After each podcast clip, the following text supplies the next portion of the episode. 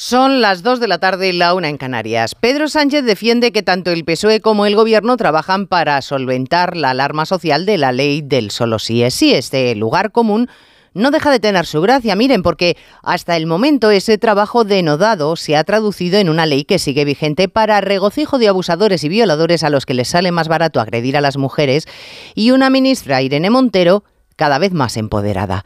La titular de Igualdad ha logrado imponer sus tres leyes estrella sin que se les toque una coma, la ley trans, la del aborto y la ley del sí es sí. Sus textos y ella misma han salido reivindicados. El presidente la mantiene y la respalda porque, como ha dicho esta mañana, estoy muy orgulloso de todos mis ministros. Así que, Irene Montero 1, Pedro Sánchez 0. Resumen, si me permiten, de lo más apropiado en el día en el que, con vergüenza nacional, asistimos a cómo un club y sus dirigentes han puesto en solfa el prestigio de la competición liguera que al parecer han intentado amañar durante lustros con muchos millones de por medio.